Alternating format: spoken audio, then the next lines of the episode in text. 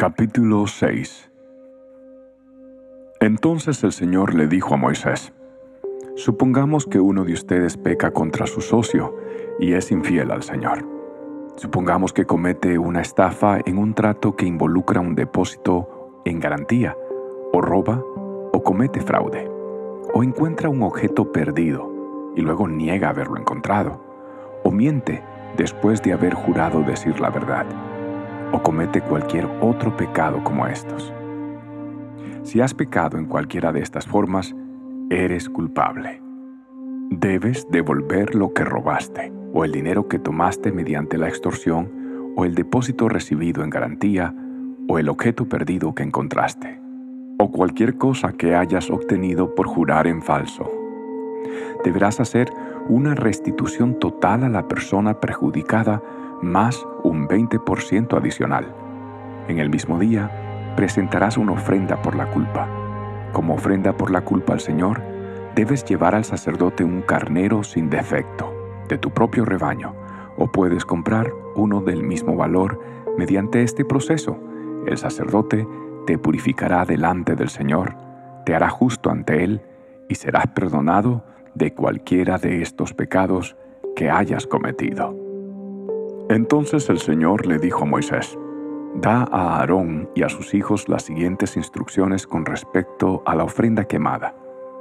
La ofrenda quemada se dejará encima del altar hasta la mañana siguiente, y el fuego del altar debe mantenerse encendido durante toda la noche.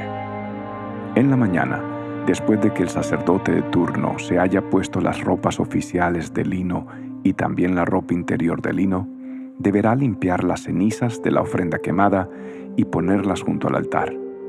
Luego deberá quitarse estas vestiduras, cambiarse a su ropa normal y llevar las cenizas fuera del campamento a un lugar ceremonialmente puro. Entretanto, el fuego del altar debe mantenerse ardiendo. Nunca deberá apagarse. Cada mañana el sacerdote le echará leña nueva al fuego. Luego acomodará la ofrenda quemada sobre él y también quemará la grasa de las ofrendas de paz. Recuerden, el fuego del altar siempre debe estar encendido. Nunca debe apagarse. Estas son las instrucciones con respecto a la ofrenda de grano. Los hijos de Aarón deben presentar esta ofrenda al Señor delante del altar.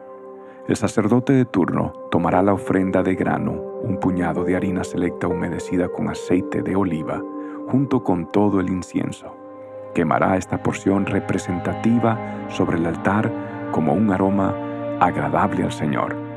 Aarón y sus hijos pueden comer el resto de la harina, pero debe ser horneada sin levadura y comida en un lugar sagrado dentro del atrio del tabernáculo. Recuerden, nunca se debe preparar con levadura.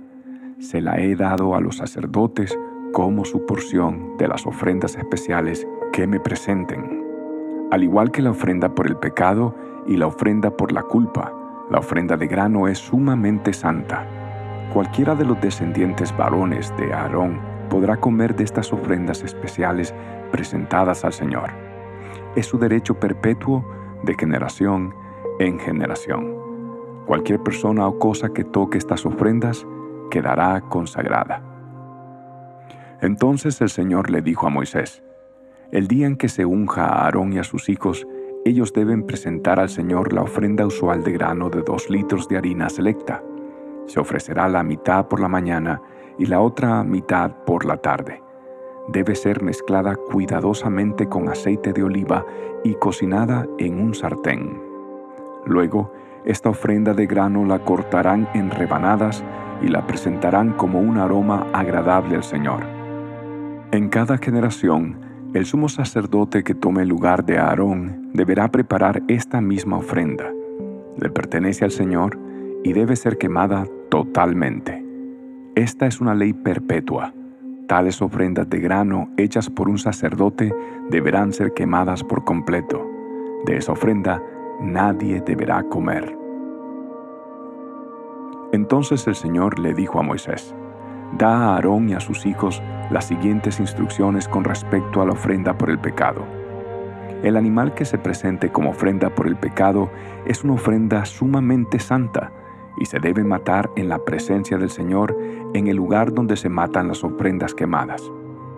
El sacerdote que ofrezca el sacrificio como una ofrenda por el pecado deberá comer su porción en un lugar sagrado dentro del atrio del tabernáculo. Toda persona o cosa que toque la carne del sacrificio será santa.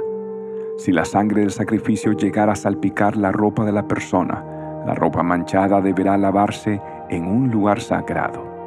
Si se usa una olla de barro para hervir la carne del sacrificio, luego habrá que romperla. Si se usa una olla de bronce, ésta deberá ser restregada y bien enjuagada. Cualquier varón de la familia del sacerdote podrá comer de esta ofrenda. Es sumamente santa.